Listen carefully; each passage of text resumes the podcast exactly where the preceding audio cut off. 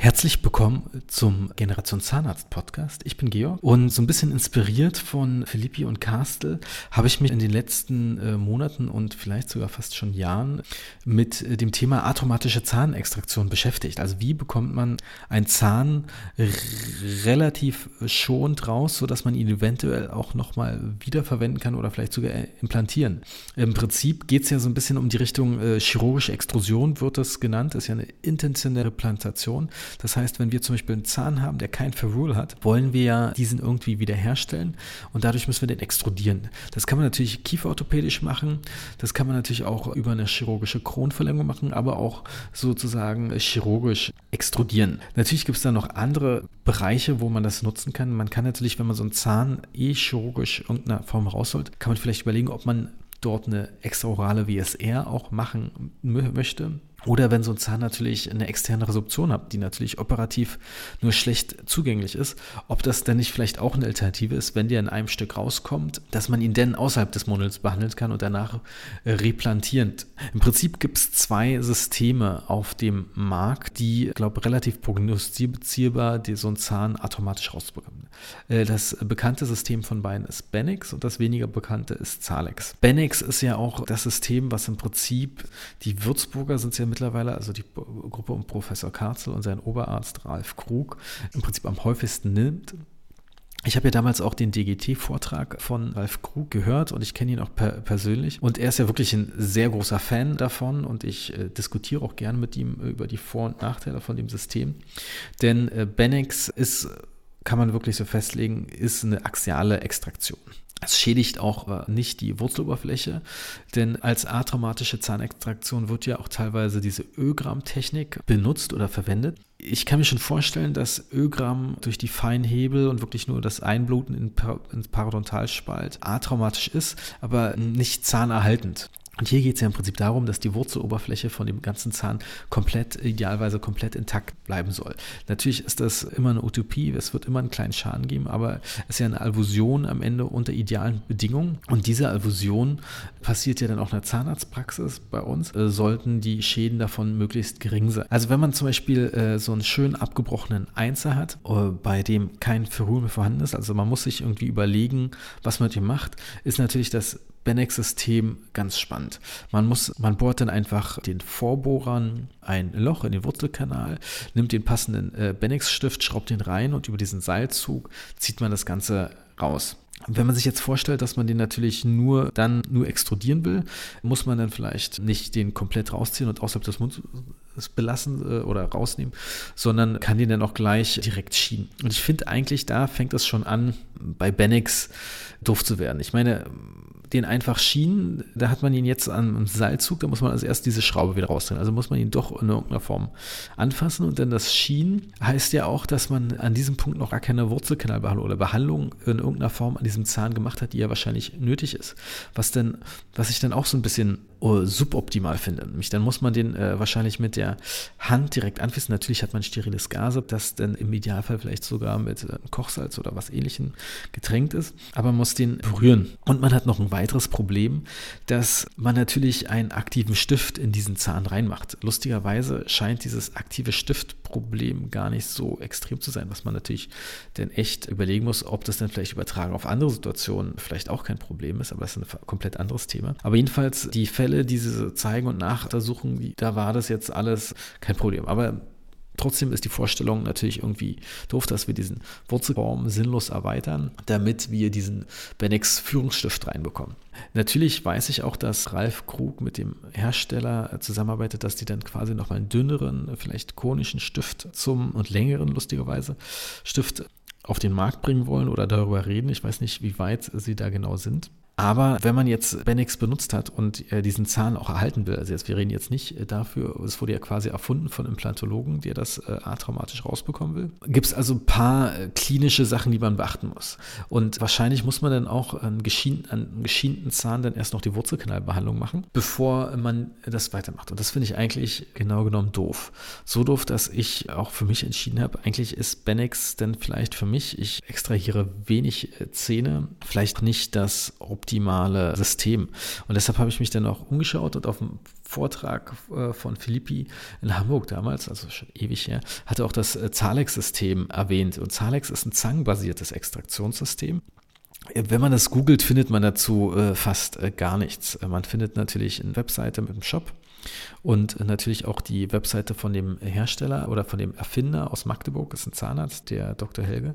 Und aber das wurde zu einer Zeit erfunden, da war man äh, wahrscheinlich noch mit Werbung und Zahnärzte waren die da sehr, sehr zurückhaltend. Es gab wahrscheinlich böse Strafandrohungen seitens der Kammer, die es ja alle heute nicht mehr gibt dass äh, auch gar keine Videos von dem System in irgendeiner Form äh, in der Öffentlichkeit präsentieren weiß. Man kann sich dann da anmelden auf der Webseite, einen Zugang bekommen und dann kann man sich ein paar Videos angucken, wo sie dann an einem Fresaco-Modell dieses Zahlex-System macht. Also woraus besteht es? Besteht im Prinzip aus drei Geräten. Zwei sind relativ normale Extraktionszangen, die aber etwas was dran haben, was ich sehr cool finde, und zwar ein Einrech Einrastmechanismus, den man natürlich dann auch so über ein Klicksystem verstärken kann. Es klingt jetzt komplizierter, als es ist, aber es gibt äh, bestimmt auch ein ganz normales mechanisches Prinzip dahinter, das jeder schon mal gesehen hat. Jedenfalls kann man also den Zahn, den man dann extrahieren will, also so gut greifen und das relativ festmachen, was ja gut ist. Lustigerweise in dem Video, dem das auf der Webseite gezeigt haben, war es sogar so,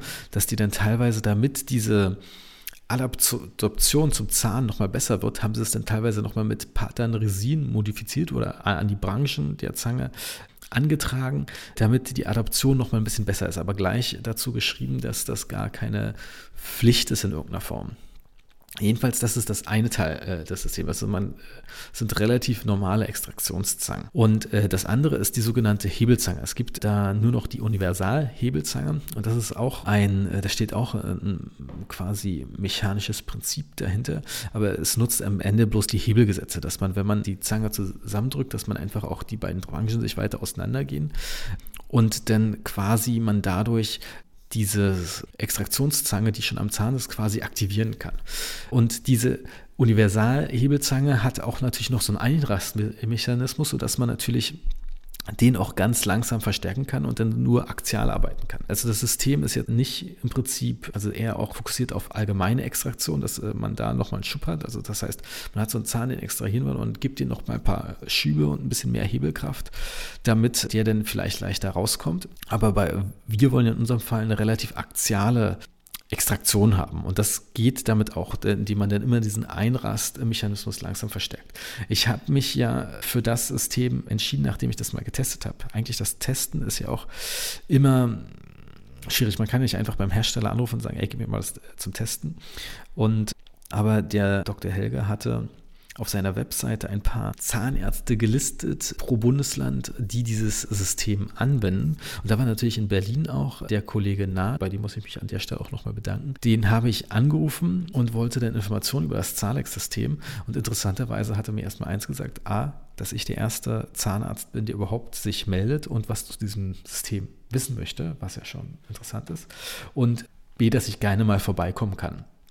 Und äh, am Ende hat er mir das auch ausgeliehen und dann nochmal Artikel gezeigt und der hatte auch was sehr äh, Spannendes, was ich mir von ihm ausgeliehen hatte. Nicht nur die beiden Extraktionszangen, sondern auch eine Frontzahn-Hebelzange, die, gar nicht, die es gar nicht mehr gibt. Ja, nämlich im Prinzip macht die auch äh, Sinn, weil die sich quasi eher so ein Abstützmechanismus auf zwei Nachbarzähnen ist, während die Universalhebellange Zange ja so ein bisschen auf ganzer Länge eine Abstützung. Also, und das ist auch teilweise ein kleiner Nachteil bei Zalex. Man braucht also Nachbarzähne, wo sich diese Universalzange oder die Frontzahnzange abstützen kann. Ich habe mir das ja für einen bestimmten Fall ausgeliehen. Da ging es darum, dass ein Frontzahn äh, extrudiert werden sollte. Lustigerweise gab es schon vorher einen kieferorthopädischen Extrusionsversuch, der so ein bisschen aufgrund der Patientencompliance abgebrochen wurde. Also sie hat einfach, äh, wir haben damals in der Praxis noch nicht selber kieferorthopädisch extrudiert. Später hat uns die Kieferorthopädin dann selber so einen Mini-Crashkurs gegeben, wie extrudiert man am besten Zähne und mit welchen Brackets macht man das. Und es gibt ja also relativ günstige äh, Kunststoff-Brackets, die man dann auf Zähne aufklären kann mit dem richtigen Niti-Draht, sodass man auch eine schöne Extrusion hat. Aber es dauert natürlich ewig und wenn so ein äh, Bracket natürlich äh, irgendwie abgeht, ist es natürlich super ätzend, weil es immer so ein unpassender Termin ist. Deshalb äh, war in dem Fall natürlich auch so ein bisschen das Last Resort, dann die chirurgische Extrusion mit dem Zalex. Und das hat überraschenderweise sehr gut geklappt. Warum überraschenderweise? Es war natürlich mein erster Fall damit. Da ist man ja so ein bisschen auch als angestellter Zahnarzt hat man ja immer Chef im Nacken, der auch so ein bisschen, also nicht direkt nervös ist, aber sagen wir so, die Fallauswahl war gut genug, dass ich da auch jeden damit überzeugen konnte von der Therapie. Und Ende vom Lied ist, der Zahn ging raus und dann habe ich eigentlich einen Vorteil von dem System festgestellt, der mir vorher noch gar nicht bewusst war.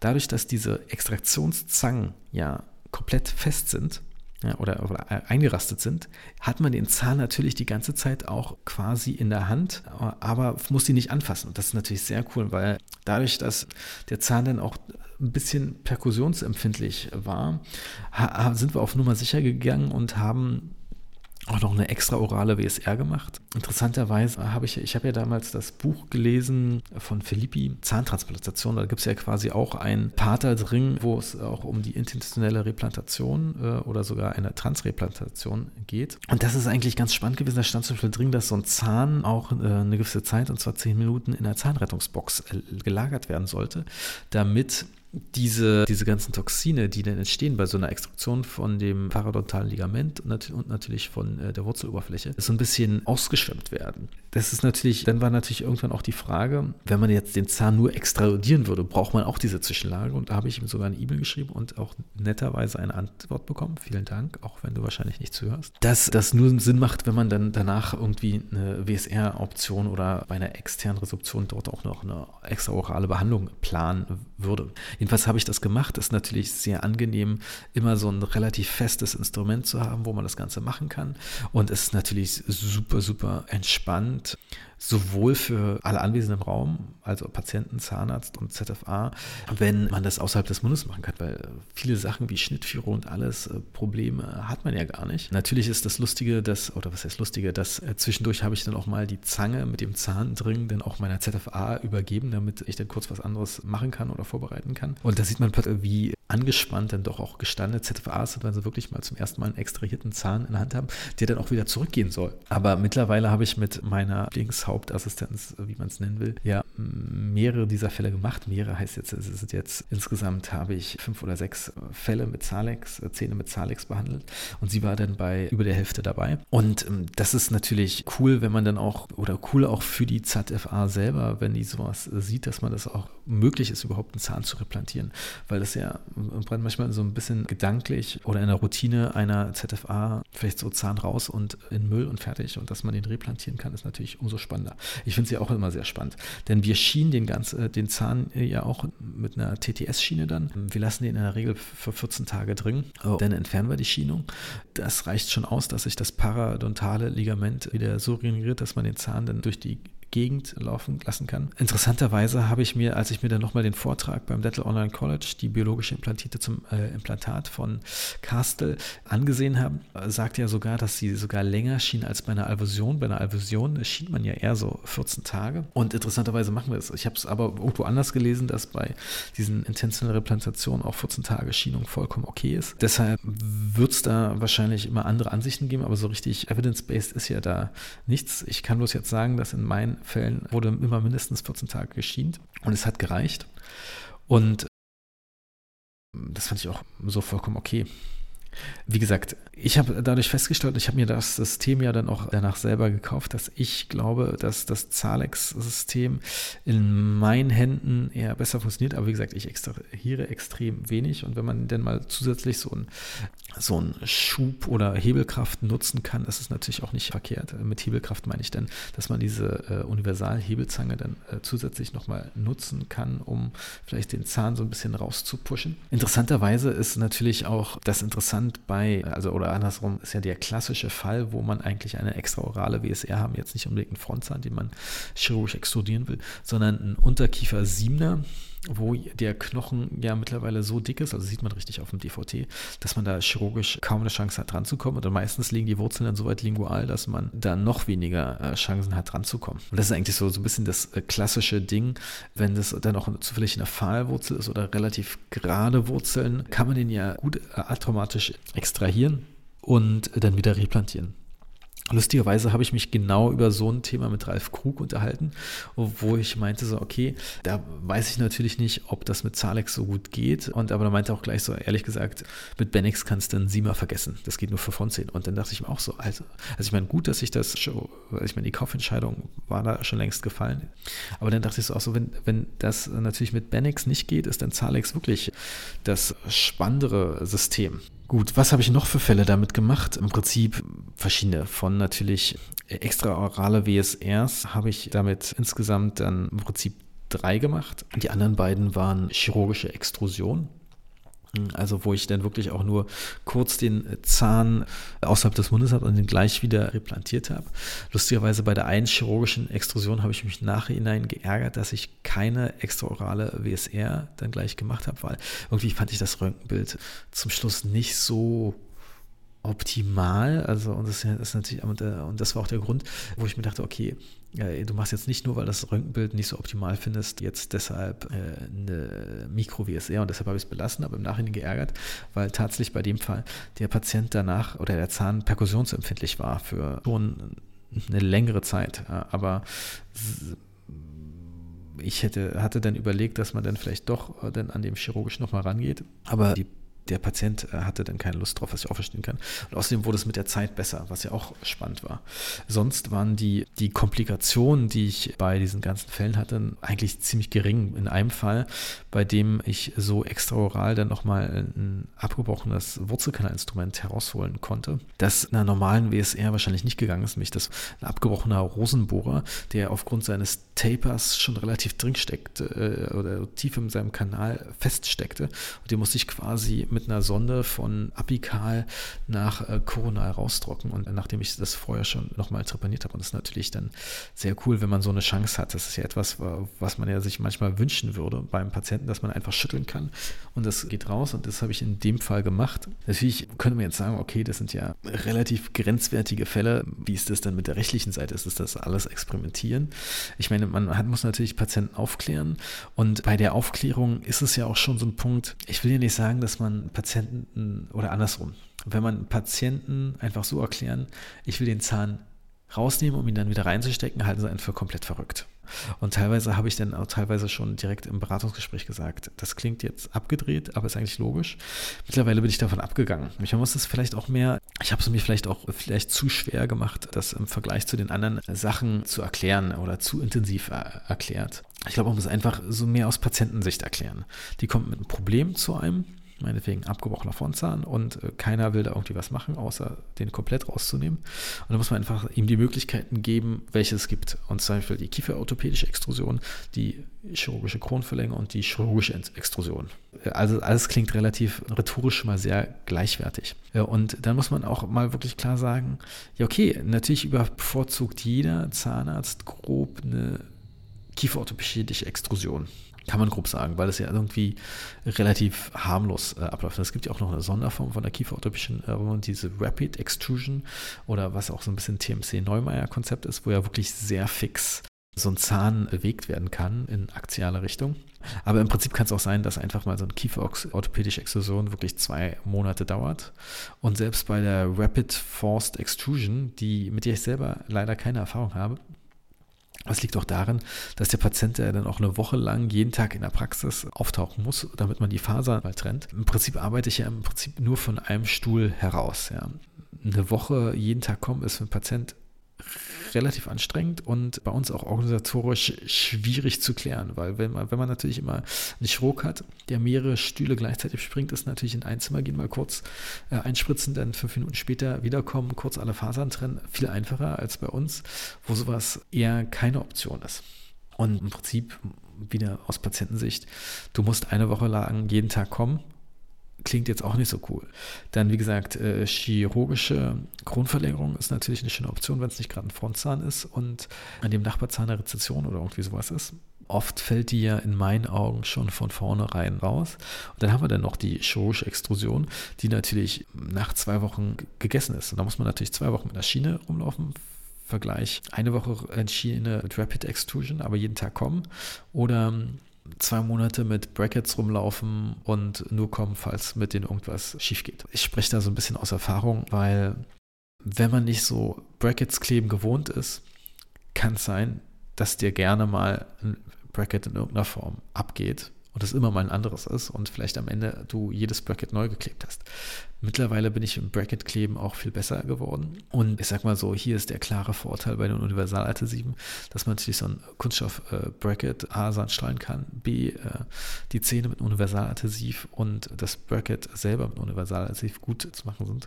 Mittlerweile ist es dann auch so, dass das trotzdem nicht unbedingt reicht. Mich hatte dann auch schon äh, Bracket-Verluste wo man da richtig schön die Zapfen gesehen hat, das sind ja auch kleine Makroretentionen in diesen Kunststoffdingen. Also sprich, die Adhäsion zwischen dem Zahn und dem Komposit war optimal, bloß zwischen dem Bracket und dem Komposit, da war die Schwachstelle und dass ich teilweise dann zum Schluss dann auch noch so quasi das Komposit nochmal extrem über, nachdem ich den Draht reingemacht habe, über diese Brackets gemacht habe, damit es auch wirklich nochmal eine extra retentive Makro-Fassung ähm, ist. Gut, jedenfalls ist das so ein bisschen jetzt meine, äh, für mich gedanklich die Aufklärung äh, gewesen, wie ich dem Patient das äh, relativ neutral erkläre und dann im Prinzip sage, das dauert so lange, das dauert so lange und das dauert so lange, was wollen Sie? Und im Prinzip ist dann die Hemmschwelle dann nochmal ein Tick geringer, was gut ist. Ja, und im Prinzip ist es ja auch eine äh, sehr coole Sache. Ich will jetzt nicht so ah, krass auf die Wissenschaft äh, dahinter eingehen von dem Ganzen, weil im Prinzip kann es denn äh, der Professor Kastel am besten.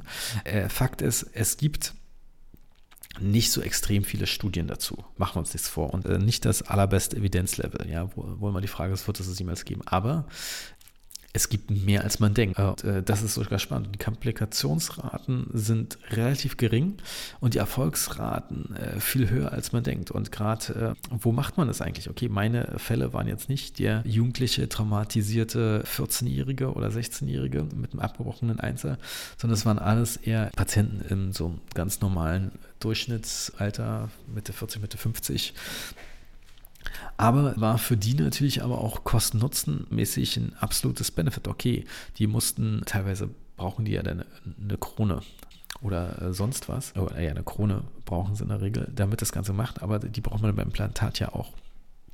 Und jetzt auch nochmal, um diesen Unterschied zwischen Benex und Zalex einzugehen. Für mich vom klinischen Workflow ist es auch viel einfacher, wenn ich zum Beispiel so einen Zahn, nehmen wir den abgebrochenen Einser, den ich vorher, habe ich ja den Benex Workflow grob beschrieben und jetzt den Zalex Workflow. Das funktioniert natürlich nur, natürlich nur wenn wir den, äh, den Zahn in irgendeiner Form greifen können. In der Regel können wir den greifen. Und wenn wir ihn greifen können, können wir auch eine Butterfly-Klammer drauf machen auf den Zahn und den auch vorher schon Wurzelkanal behandeln, was natürlich ein extremer Vorteil. Wir behandeln erst die Wurzel, dann machen wir mal einen Glasfaserstift rein. Man kann sich natürlich fragen, warum ein Glasfaserstift, wenn du, wenn man vorher oder wenn das Ziel ist, danach einen Ferrule zu bekommen, dann braucht man ja eigentlich keinen Glasfaserstift. Lustigerweise habe ich empfiehlt Puffer Krastel und Philippi empfehlen das, weil äh, dann natürlich die Stabilität des Zahnes bei der Extraktion nochmal ein bisschen besser ist. Und man kann natürlich dann auch vom Workflow den, den provisorischen Aufbau aus Composite schon vorbereiten. Ja, sprich, man vom Workflow, man ist das erstmal frakturiert, dann macht man die Wurzelkanalbehandlung, äh, setzt den Glasfaserstift, baut das mit Composite alles auf. Also es ist ein ordentlicher Termin, weil man das ja in, in, äh, am liebsten noch in einer Sitzung machen will, alles.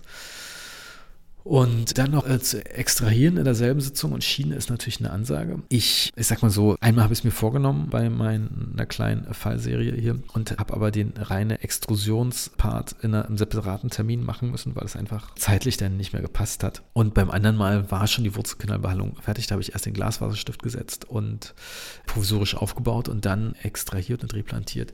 Da ging das alles. Man darf sich da halt nicht zu sehr übernehmen, gerade ich als relativ langsamer Zahnarzt. Und das finde ich eigentlich eigentlich im Vergleich zu Benix ein absolutes Benefit, dass das alles schon vorbereitet. Und sobald dann die Schiene dran ist, und dann hat man natürlich auch genügend Material, um die Schiene auch zu befestigen. Man kann es ja teilweise auch die Schiene schon vorher vorbereiten, die TTS-Schiene, um den Zahn dann wirklich gut zu befestigen. Ist natürlich dann auch so ein bisschen Komposit an Komposit, aber das hält ja zum Glück. Dank Universaladhesiven sage ich immer nur. Und dann, sobald das geschient ist, kann man natürlich auch gut natürlich noch mal die Okklusion in Ruhe überprüfen und den, den Zahn, die Inzisalkante einkürzen. Und teilweise war es bei meinem ersten Fall auch so, dass wir das am Ende dann so im Komposit gelassen haben. Unter anderem auch, weil da noch eine Problematik war mit Gewährleistung von dem vorigen Abbruch, da war ja eine Krone vorher drauf und die ist äh, frakturiert. Da war eine Sperrfrist und hätte natürlich sich mit dem bestimmt mit der Krankenkasse einigen können, aber wir haben dann einfach gesagt, okay, dann warten wir einfach. Und dann ist es so und äh, können wir gut vorstellen, dass manche Leute auch sehr glücklich sind mit dem Kompositzahn so wie er ist. Was natürlich auch noch interessant ist. Man kann natürlich auch einen Patienten bei so einem Sache, bei einer solchen gleich so ein bisschen in eine Zwangsbehandlung setzen, indem man dann gleich auch ein Provisorium schleift. Aber in meinem Workflow mit Zalex wäre das ja so, da müsste man das Provisorium beschleifen, nachdem man die Schiene abgenommen hat. Man kann ja nicht, oder ich würde es jetzt nicht empfehlen, das so zu machen, dass man schon ein Provisorium auf den Zahn drauf hat, das vorher zementiert hat und äh, aber die Schienung an dem Provisorium hält, was theoretisch bestimmt auch geht. Ich habe ja auch dieses eine Buch von dem Japaner hier, das, ich habe sein, sein Nachname ist natürlich typisch japanisch. Ist ein ganz altes Buch, was heißt eigentlich altes? Ich glaube aus den 2000er von Quintessence, das gar nicht mehr auf dem deutschen Markt erhältlich war. Ich muss es bei Quintessence USA bestellen. Da ging es primär um Zahntransplantation, also ging es nur um Zahntransplantation.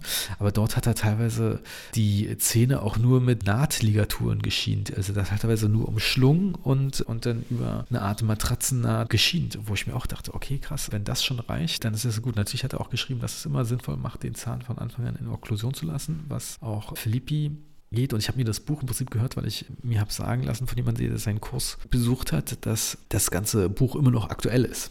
Also, Fazit, was kosten die beiden Systeme eigentlich? Und ich meine, ich habe ja hier die Webseiten offen. Wenn man quasi jetzt einfach mal so googelt, steht da bei schneiderdental.de das Benex 2 Extraktionssystem nach Dr. B. Süfrig äh, für 1529 Euro plus Mehrwertsteuer natürlich zu Buche, während Zalex in der kompletten Startup Set bei 1400 57 Euro plus Mehrwertsteuer. Also preislich sind die eigentlich relativ gleich. Aber ich sage jetzt mal Arbeit, okay, diese Box kann man sich vielleicht so ein bisschen sparen. Wir haben es zum Beispiel auch ohne Box, das ist schon mal 200 Euro weniger. Und theoretisch, ich würde es jetzt nicht empfehlen, braucht man auch nur die Zalex Hebelzange und äh, mit den natürlich selbstdämpfenden Tabs äh, da, oder selbstdämpfenden Tabs, das habe ich jetzt gar nicht so beschrieben. Man kann natürlich kein blankes äh, Metall auf die Zähne legen, sondern muss man so ein Pad drunter kleben und dann könnte man theoretisch loslegen mit normalen Extraktionszangen. Aber wie gesagt, dieser Einreistenmechanismus von den normalen Hebelzangen, den finde ich eigentlich ziemlich clever, sodass ich die auf jeden Fall immer mitempfehlen würde zu kaufen. Interessanterweise habe ich mal auf dem, auf dem Penn äh, Global Symposium in Wien, damals wurde ja auch so ein Fall von intentionellen Replantation vorgestellt, inklusive Video. Und da haben sie das natürlich äh, ganz klassisch am unteren Siemer gemacht, mit einer extraoralen WSR kombiniert und haben den Zahn nur über die Zange extrahiert. Teilweise, das, was ich clever fand, ist, dass diesen Einrichtungsmus haben sie so ein bisschen erreicht, indem sie einfach Gummi über die Griffe gespannt haben, sodass dann das nicht mehr auseinandergeht. Aber die haben da sehr viel den Zahn hin und her bewegt und quasi so wahrscheinlich das Knochenfach quasi aufluxiert. Also fast spannend, dass der Zahn das alles so mitgemacht hat, dass das, die hatten ja dann die passenden zwei Jahre Recalls Wahrscheinlich ist das, das Modon, solange es natürlich intakt ist. Die haben, glaube ich, so eine Hanks Balance, äh, Balance Solution dafür genommen, äh, in, äh, anstelle einer Zahnrettungsbox. Das ist so ein amerikanisches Ding, das es hier, glaube ich, nicht so wirklich gibt. Jedenfalls hat es auch geklappt. Also, und es wird dann natürlich dann gewisse Ersatzresorptionen geben, die wahrscheinlich der Zahn selber noch kombinieren kann. Und solange der natürlich zu knall behandelt wird oder wird oder gut retrograd versorgt wird, scheint es ja alles kein Problem zu sein. Also, Ich bedanke mich auf jeden Fall bei euch fürs Zuhören. Das ist, Ganze ist doch länger geworden, als ich dachte. Wie gesagt, schaut euch mal, wenn ihr euch für so ein atraumatisches Extraktionssystem interessiert, äh, die mal genügend gut an. Vielleicht findet ihr auch mal raus auf der Zalex-Webseite, wenn ihr da euch eh anmeldet, um die Videos anzuschauen, wer so in der Region ist und kann, man kann mal mit dem quatschen. Und äh, ich finde es auf jeden Fall eine sehr spannende Therapieform. Eigentlich ist denn der nächste Schritt bei mir, dass diese ganze Zahntransplantationsrichtung gehe, was natürlich für mich als äh, eigentlich nicht sehr chirurgisch versierter schon eine Ansage ist. Es gibt ja sogar dieses Jahr den äh, Zahntransplantationskongress, den ich auch unbedingt besuchen möchte und wünsche euch noch einen schönen Abend und bis bald im Podcast.